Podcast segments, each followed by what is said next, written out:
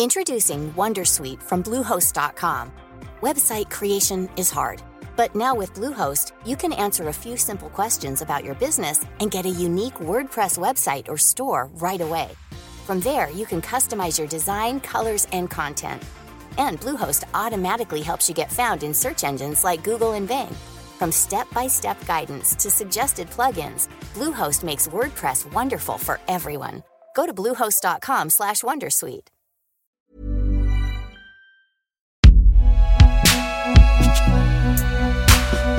Un podcast Binge Audio.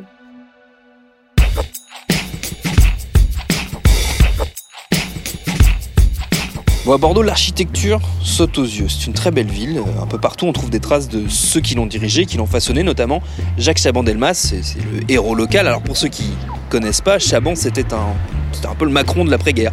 Euh, le politicien jeune et dynamique qui promettait le changement.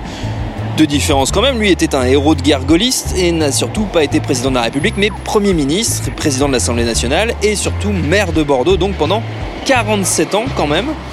Il est mort en 2000, il y a 20 ans tout pile, et il est partout. Ici, il y a un boulevard qui porte son nom, il y a aussi un pont, un stade, et il y a notamment une statue impressionnante de lui à quelques mètres de là où je me trouve, euh, place Péberlan, juste en face de l'hôtel de ville. Celui par contre qui a été un peu effacé de l'histoire locale, c'est un des prédécesseurs de Chaban. Euh, lui aussi, il a longtemps dirigé la ville, il s'appelle Adrien Marquet, c'est un maire un peu encombrant, et on va en discuter avec notre guide du jour, Françoise Taliano-Dégaré, professeur d'histoire contemporaine à Sciences Po Bordeaux. Et donc elle est là, elle est beaucoup plus. Elle est où? Elle est par terre? Elle est juste là. là. On peut aller la voir? Oh, oui. Donc là, c'est les maires de Bordeaux au 20e et 21e.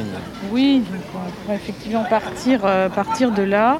Dans cette liste, nous avons euh, des personnages qui ont marqué vraiment euh, le XXe siècle bordelais. Les plus connus, à mon sens, sont Adrien Marquet, Jacques Chaban-Delmas et Alain Juppé. Oui. Voilà. C'était qui Adrien Marquet du coup? Euh, Adrien Marquet, donc euh, c'est un, un maire problématique dans cette liste, peut-on dire. On pourrait même se demander si légitimement il a sa place dans cette liste. Bon, il l'a parce qu'il a exercé quand même un, un long majorat de 19 années, entre 1925 et 1944. Euh, mais peut-être faudrait-il ajouter une petite parenthèse à côté de son nom.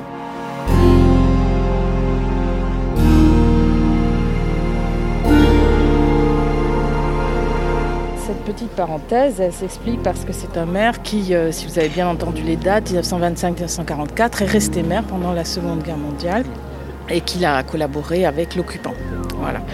Donc euh, on pourrait euh, évidemment se poser la question comment cela est-il arrivé? D'autant plus que ce maire au départ est un maire socialiste. En dehors de- de- du fait qu'il ait été maire, il a été aussi d'abord conseiller général ici dans la ville, euh, conseiller municipal. Puis en 1924, il est élu député, hein, député euh, socialiste. Il va connaître euh, une espèce de basculement déjà idéologique au cours des, des années 30. En 1933, il va faire partie de ce qu'on appelle les néo-socialistes au sein du parti de la CFIO. C'est une branche dissidente qui euh, émerge dans les années 30 parce qu'on est dans un contexte aussi de crise économique. La France rentre dans la crise économique en 32 et donc euh, on essaie de trouver des solutions. Et au sein de ce, parti socialiste de l'époque, il y a ce courant qui émerge, mais euh, très vite ce courant, donc autour de personnalités qui sont extrêmement complexe et ambigu évidemment pour toute la période qui nous intéresse. On trouve par exemple des gens comme Marcel Déat en tête, donc euh, Adrien Marquet, euh, mais aussi euh, Barthélemy Montagnon ou Pierre Renaudel. Et donc ils sont très impressionnés sans aucun doute par le modèle mussolinien. Donc il est exclu de la SFIO parce qu'au cours du 30e congrès de, la SFIO en juillet 33, euh, cette branche dissidente va par Adrien Marquet lui-même, prononcer des mots assez terribles. C'est le fameux triptyque ordre, autorité, nation. Donc des socialistes qui se réclament de l'ordre de l'autorité de la nation dans les années 30, ça fait peur. Donc ils sont exclus, ces néo-socialistes, à l'automne 33 euh, de la SFIO. Euh, ce qui n'empêche pas notre maire Adrien Marquet de faire une carrière euh, nationale et une carrière locale sans grand problème. Alors sur le plan national, son premier grand moment, c'est un poste de ministre, ministre du Travail dans le gouvernement de Gaston Doumer. Dans ce gouvernement Doumer, il faudrait signaler qu'il y a déjà des gens comme Pierre Laval ou le maréchal Pétain. Donc euh, voilà, il a sur le plan local aussi euh, la possibilité, avec ce profil un peu changeant évidemment à ce moment-là, la possibilité de rallier aussi les élites sociales ici à Bordeaux. Et il va pouvoir mener une politique municipale d'envergure, d'embellissement de la ville, d'équipement de la ville, et il laisse énormément de choses dans le paysage. C'est pourquoi on pourrait dire, euh, à propos de l'inscription évidemment devant, devant la mairie de Bordeaux aujourd'hui, il y a un marqué avant 40 et un, marqué après 40. Là on est devant euh, l'hôtel de ville de Bordeaux j'ai cru comprendre que dans cette période de l'occupation, euh, il y a eu un événement important culturellement ici, euh, à l'hôtel de ville, qui est l'accueil d'une exposition qui n'est pas sans conséquences euh, intellectuelles dans ce jardin de l'hôtel de ville. Oui, on peut dire qu'il y a une, compromission oui, idéologique et culturelle totale, concrète, dans les, jardins de la mairie et dans les ailes de la mairie puisque euh, ont été organisées euh, deux, grandes expositions. Euh, celle à laquelle vous faites allusion, c'est l'exposition antisémite, le, Juif et la France, et puis donc ça c'est au printemps 42, et puis à l'automne 42, donc une, exposition aussi l'Europe contre le bolchevisme, donc anti, anti-bolchevique, anti-marxiste, etc. La première est évidemment extrêmement intéressante pour nous parce qu'elle se situe juste avant les premiers convois de déportation. Elle n'arrive pas ici par hasard, cette exposition. Euh, l'exposition est souhaitée par euh, l'ambassade d'Allemagne, la propagande allemande, qui aide aussi à l'exposition. Des décors d'ailleurs ont sans doute été prêtés par les Allemands. Il y avait une espèce de grande affiche à l'entrée où on voit euh, donc la, la figure de, donc, du, juif qui domine la planète. Enfin bon, très, une connotation extrêmement antisémite et classiquement antisémite, si je puis dire.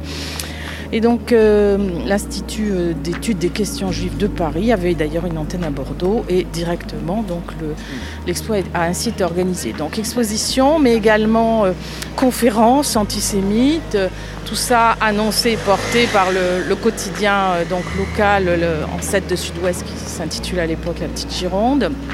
Donc il y a aussi une compromission de la presse locale qui est très forte.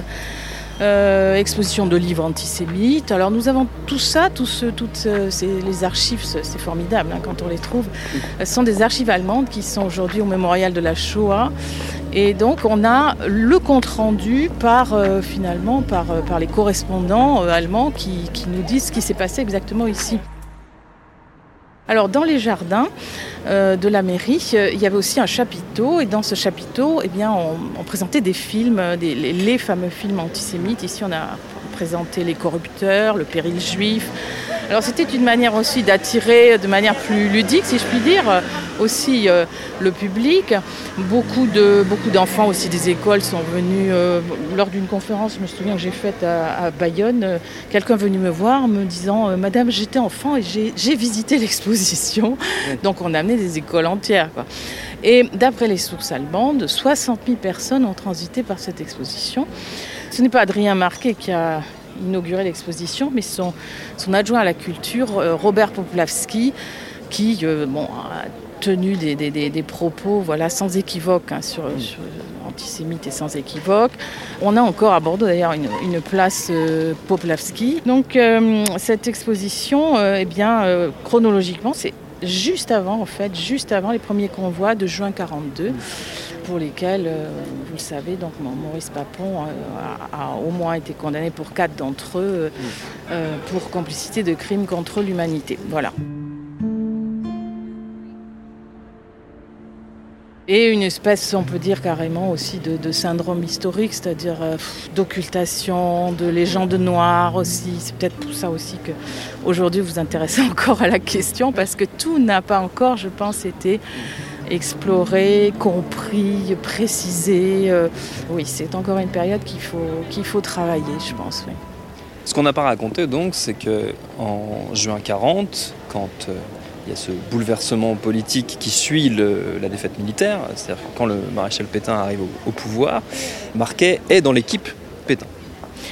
Oui, euh, Marquet donc n'est pas revenu au pouvoir depuis 1934. Il attend, je pense, son heure, comme, des gens comme Pierre Laval. C'est un proche de Laval et, ils vont euh, œuvrer en faveur de l'armistice euh, et ils vont œuvrer aussi en faveur des pleins pouvoirs euh, euh, qui sont votés donc euh, le 10 juillet 40, euh, ensuite à Vichy, puisque le gouvernement d'abord installé à Bordeaux euh, est ensuite euh, transféré, euh, comme l'on sait, euh, à Vichy. Et dans les deux cités, il, agit, oui, aux côtés de Laval, pour essayer de convaincre les parlementaires euh, voilà, du, choix en faveur de Pétain euh, et du choix aussi en faveur de l'armistice. Et il espère évidemment euh, euh, en tirer des bénéfices. Donc là, il saisit l'occasion de revenir, revenir au pouvoir. Alors ça ne tarde pas, euh, puisqu'il est d'abord nommé ministre d'État, puis ensuite carrément ministre de l'Intérieur. Euh, C'est le premier ministre de l'Intérieur du maréchal Pétain. Et il va rester en fonction assez peu de temps quand même, entre juillet et septembre 40. Mais néanmoins, on a la loi euh, antimaçonnique d'août 40. C'est quand même très lourd de conséquences en termes de persécution, euh, voilà. Et puis euh, le premier statut euh, donc qui concerne les Juifs d'octobre 40, donc ce statut est déjà sans doute dans les tuyaux quand il est quand il est au ministère de l'Intérieur. Ici, on est en zone occupée avec un maire qui quitte le pouvoir national en septembre, avec grand regret. Bon, on dit que Pétain ne l'appréciait pas beaucoup, alors sans doute est-ce l'explication. Euh, euh, mais il ne va avoir de cesse bah, de jouer de l'autre côté, c'est-à-dire de jouer du côté allemand pour essayer de revenir au pouvoir. Et Laval, donc, euh, qui revient à partir de 42 pouvoirs, parce que enfin, je ne vais pas tout raconter, mais il y a une éclipse. Il quitte le pouvoir, puis Voilà. il revient, Il quitte le pouvoir. imposé revient. par les Allemands. Voilà, imposé par les Allemands en avril 42. Et cette fois, donc, euh, Marquet fait des pieds et des mains auprès de Laval, disant, ben voilà, euh, moi je suis tout à fait, euh, voilà, comme vous, favorable à, à plus d'implication dans la collaboration, etc. etc. Et euh, bah, il, il ne va pas obtenir euh, gain de cause. hein, voilà. Donc euh, ça va forcément mal se terminer pour Adrien Marquet. Peut-être on racontera ça tout à l'heure au Fort du H. Je propose qu'on aille à... On a qu'à aller jusqu'à la Bourse du Travail, peut-être pour raconter un peu, parler un peu du marquet bâtisseur, euh, précisément. Alors où sommes-nous Alors, nous sommes cours Aristide Briand, euh, à l'angle de la rue Jean Burguet. Et nous sommes face euh, au bâtiment de la Bourse du Travail. Donc, euh, Bourse du Travail qui fait partie des, constructions laissées par, par Adrien Marquet dans le paysage bordelais. Donc, quadrilatère imparfait, tout en béton. Donc, on est, on est frappé évidemment par la monumentalité assez écrasante. Euh, et euh, donc l'utilisation euh, moderne hein, à l'époque euh, du béton, du verre, euh, du métal, puisqu'on voit là euh, succession aussi de, fenêtres euh, en- de forme aussi euh, extrêmement euh, géométrique. Un rappel peut-être euh, un peu néoclassique avec les colonnes du dernier étage. Sur cette façade euh, aussi, on a la, fresque murale, Euh, on voit quelques monuments bordelais euh, et les quais, on voit la porte Caillot, la grosse cloche, voilà. Et beaucoup de, divinités ou d'allégories féminines dans un style, voilà, donc qu'on qualifie pour la période d'art déco. Et donc c'est un monument très emblématique de l'art déco à Bordeaux, euh, ce bâtiment, et ce qu'il y a évidemment euh, à l'intérieur. Donc c'est en 1934 que la décision est prise par Adrien Marquet de, construire cette bourse du travail qui se voulait être un palais du peuple dédié aux syndicats. Donc c'est sur son aile gauche finalement qu'il satisfait l'électorat en construisant, ce bâtiment qui va être occupé par, euh, par les syndicats et, et qui est aujourd'hui occupé par, euh, on voit, d'ailleurs le, le logo de la CGT. Et la construction va s'échelonner jusqu'en construction et décoration jusqu'en 42. Voilà, on va peut-être euh, essayer d'y rentrer.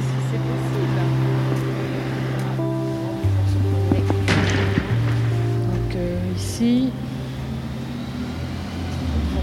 Véritable témoignage art déco, euh, l'escalier. L'escalier dessiné, paraît-il, par Jacques Dwells. hein. Euh, Jacques Dwells est, est marqué, c'est une- c'est- c'est un, c'est un binôme. Donc le maire et son bâtisseur, en fait. hein. Ce qu'il faut bien savoir, c'est que, c'est que Marquet s'implique directement, et dans cette construction particulièrement, et, et il fait ses choix. Je sais pas à quel point on a le droit euh, peut-être d'aller voir les, les fresques. C'est où?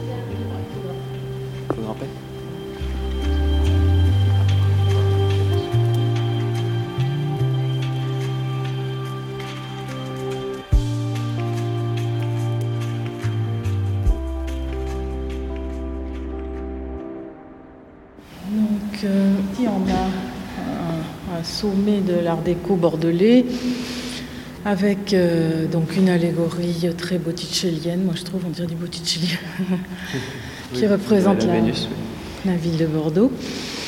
Un bâtiment assez étonnant à Mm. tous égards, euh, magnifique, peut-être pas encore assez euh, rénové. hein, En cours de rénovation. en cours de rénovation. Sur un autre étage, il y a une salle des congrès également, je dis ça de mémoire. Dans cette salle des congrès aussi, on avait la modernité, vraiment euh, cet attachement à la modernité affiché, pour le coup, parce que la salle était décorée de photographies, ce qui est quand même extrêmement rare pour l'époque. Et ces photographies rendaient encore hommage aux activités de la ville. Et le maire communique aussi sur, euh, sur son action par ex- ces expositions de photos. Un parallèle me vient souvent, euh, souvent en tête quand je compare.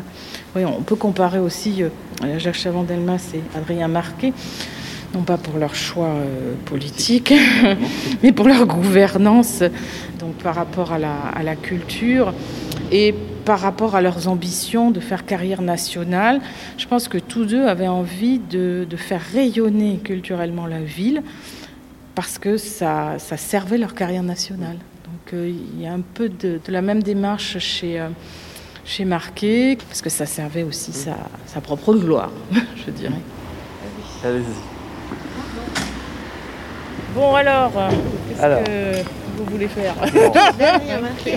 Alors peut-être terminer au fort du A pour terminer sur la, la fin de l'aventure d'Adrien Marquet à Bordeaux.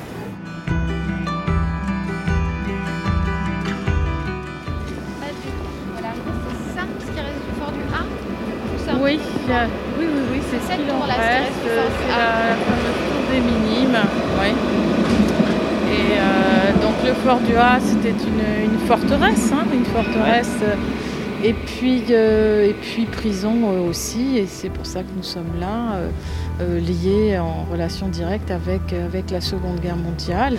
Alors ici, ce fort du A, c'est un petit peu l'antichambre du, du camp de Mérignac aussi. hein. ça Ouais. fonctionne avec un autre dispositif de, de la persécution politique française. hein, française hein. Très symboliquement aussi, on est tout près de la mairie. hein. On est à deux pas de la mairie. euh, à deux pas aussi euh, de, de la cathédrale. Et donc, euh, un lieu de, de- de souffrance et, et d'angoisse tel qu'on peut l'imaginer.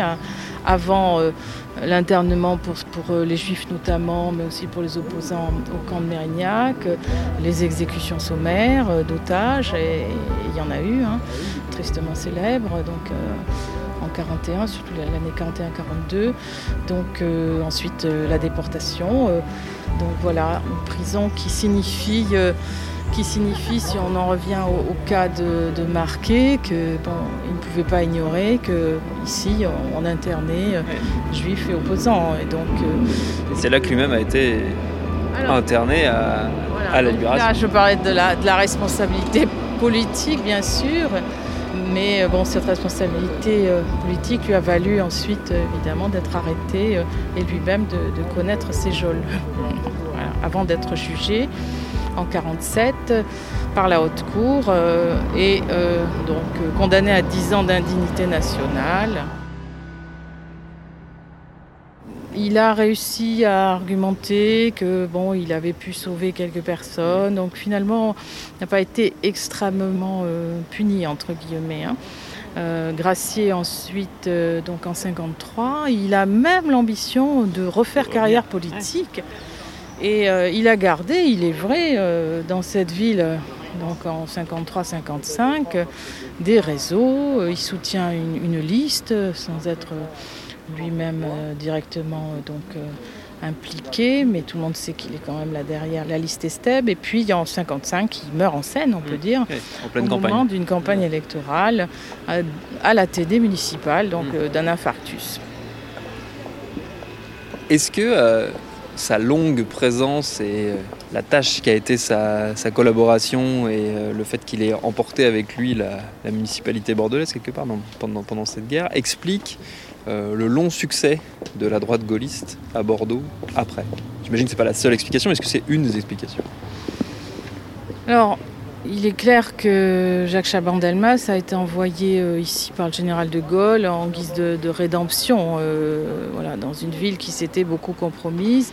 Ce jeune général de brigade, compagnon de la libération, euh, donc Jacques Chaban-Delmas, était là pour effacer très, voilà, ce, passé encore trop, trop brûlant une ville qui, a besoin de se refaire, de se refaire une image. Donc Chaban, sa jeunesse, son dynamisme, ses ambitions euh, nationales. Euh, tout ça va, d'une certaine manière euh, jouer en faveur du, syndrome bordelais et on a remis le couvercle voilà, sur, cette période si délicate de, la Seconde Guerre mondiale.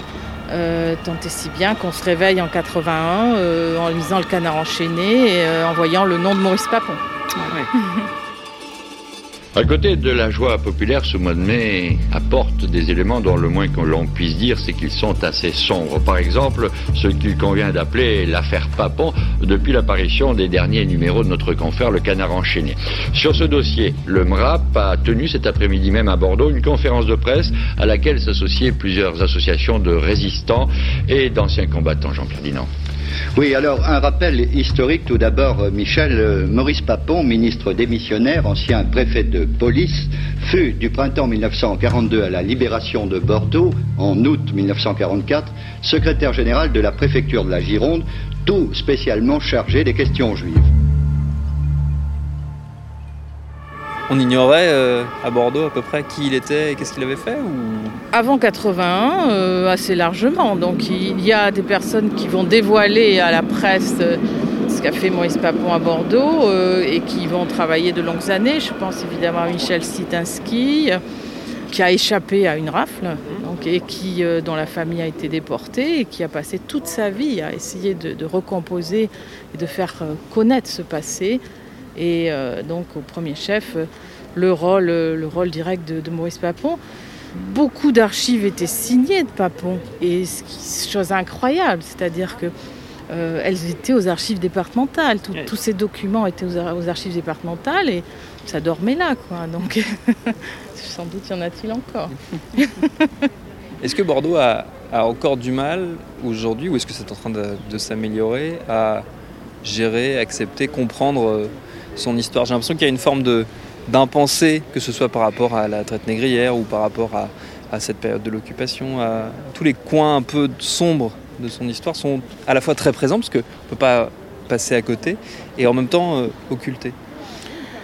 Moi, je pense que les choses sont en train de changer avec les générations nouvelles. En fait, aujourd'hui, c'est une nécessité absolue.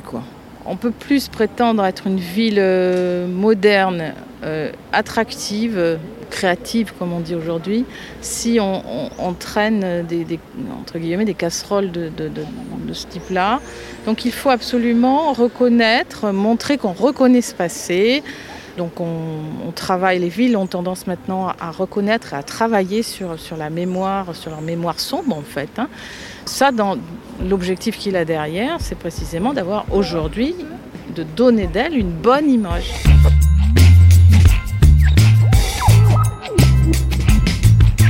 Alors je précise que François Staliano Desgaret a co-signé avec Hubert Bonin et Bernard Lachaise un livre sur Marquet qui s'appelle Les dérives d'une ambition, c'est paru aux éditions Confluence. On a effleuré avec elle un des points cruciaux du rapport complexe qu'entretient Bordeaux et celles et ceux qui la dirigent avec le passé, c'est sa participation très active au commerce de l'esclavage. Ça tombe bien, ce sera très précisément le sujet de notre prochain épisode.